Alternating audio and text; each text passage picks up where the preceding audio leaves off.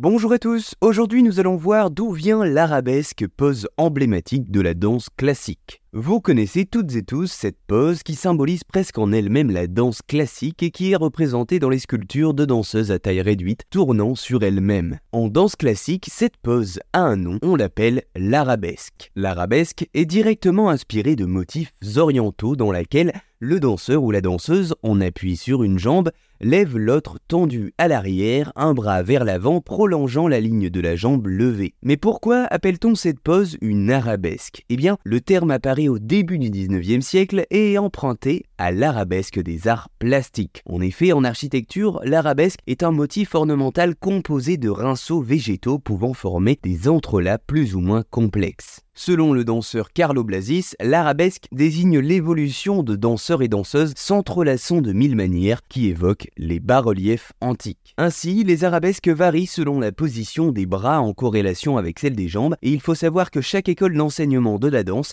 a ses propres règles d'esthétique et de codification de port de bras, des épaules et du buste. Voilà, vous savez maintenant pourquoi cette pose caractéristique de la danse classique se nomme une arabesque.